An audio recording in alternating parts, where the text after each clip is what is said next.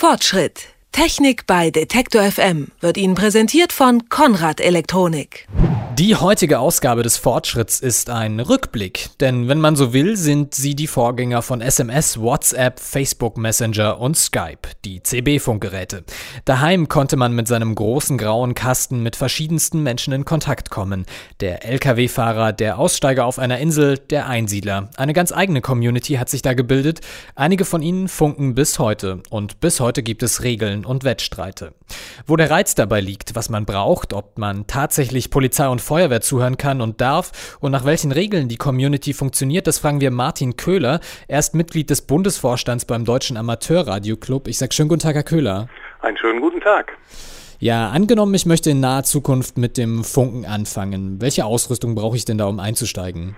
Hm, zuallererst nicht unbedingt eine Ausrüstung, sondern zuallererst im Gegensatz zum CB-Funk eine Amateurfunk-Genehmigungsurkunde. Und die bekommt man nur, indem man eine Prüfung ablegt. Das ist der Unterschied zum CB-Funk, denn der CB-Funk, das ist ganz wichtig, geht nicht immer weltweit. So alle zwölf, elf bis zwölf Jahre funktioniert das weltweit und das hat mit der Sonne zu tun. Wir Funkamateure können aber auf anderen Frequenzen weltweit zu jeder Zeit mit anderen in Kontakt treten. Dazu ist natürlich ein Equipment erforderlich, wie Sie gerade sagten, aber das Allerwichtigste ist, ich muss dazu eine Prüfung ablegen, bekomme ein individuelles Rufzeichen. In meinem Fall ist das Delta Lima 1, Delta Charlie Tango. Daran erkennt jeder Funker auf dieser Welt, dass ich aus Deutschland bin und dieses Rufzeichen ist einmalig. Das gibt es also nur einmal und das ist Martin Köhler. Welche Regeln muss ich denn eigentlich beachten? Hm, die Regeln, die man ansonsten immer beachten muss, wenn eine Frequenz belegt ist, dann wird man auf keinen Fall, man hört zu, denn wir haben den großen Vorteil, wir können natürlich ein Stückchen daneben drehen oder ein anderes äh, Band wählen oder ein, ein äh, weiter drehen.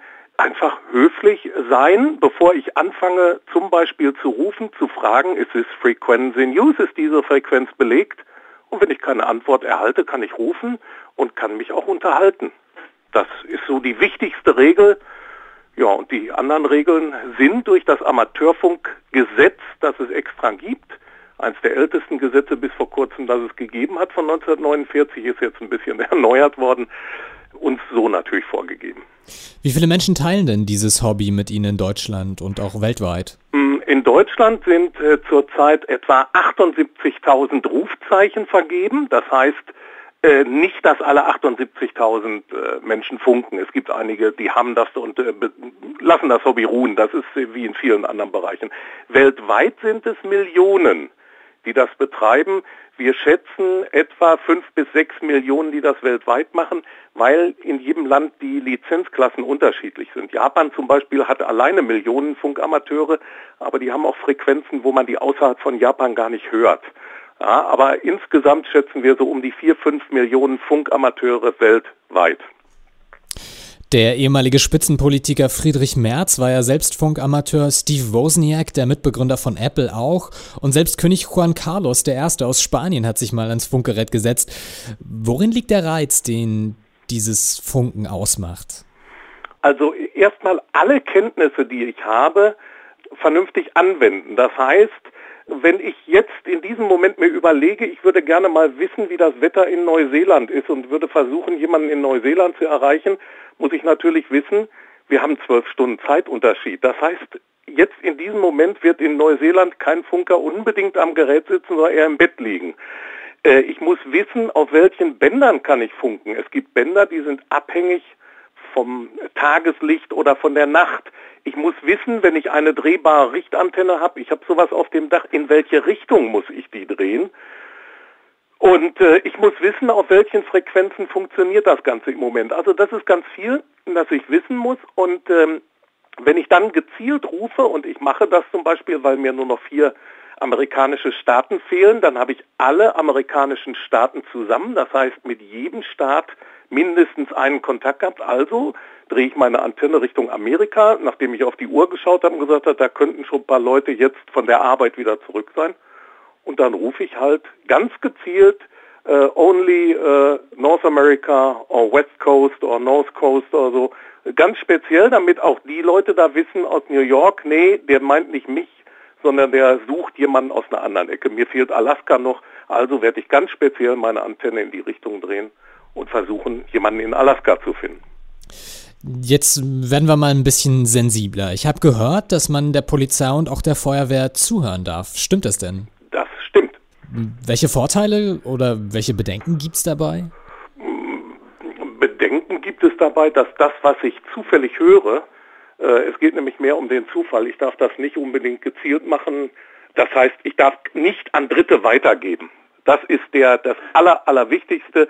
Wenn ich jemals, ich muss also wirklich sagen, ich habe das so gut wie nie gemacht. Das einzige Mal ist, wenn ich ein Gerät repariert habe, wusste ich ja genau, dass diese Frequenz, diese Polizeifrequenz, die ist eine ganz sichere Frequenz, wo die Angabe stimmt. Ich weiß also ganz genau, auf der und der Frequenz senden die und dann konnte ich meinen Sender einstellen und dann wusste ich, ich wollte da nicht senden, sondern da habe ich den eingestellt und dann wusste ich, dass wenn ich an meinem Knopf drehe und nach oben drehe, dass die Frequenz stimmt. Ja, also dafür benutze ich das. Aber ansonsten, es ist heute vollkommener Quatsch dazu zu hören, in der Sprache, in der gesprochen wird, kriege ich eh kaum was mit. Also ich kann dem nichts abgewinnen. Sie haben ja vorhin schon gesagt, Ihnen fehlen noch ein paar Staaten. Dann haben Sie alle Staaten der USA ähm, schon mal angefunkt.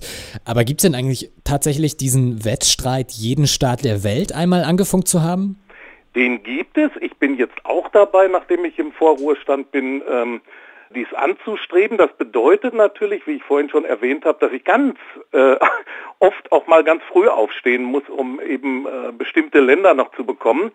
Ähm, zurzeit ist es so, dass es ähm, 330 Amateurfunkländer gibt. Die sind nicht immer unbedingt identisch mit allen Ländern dieser Welt. Es gibt mitten im Atlantik irgendein Atoll, das wird als Land für Funkamateure gezählt. Das ist aber kein eigenes Land. Ja, und das ist der Reiz, das zu machen.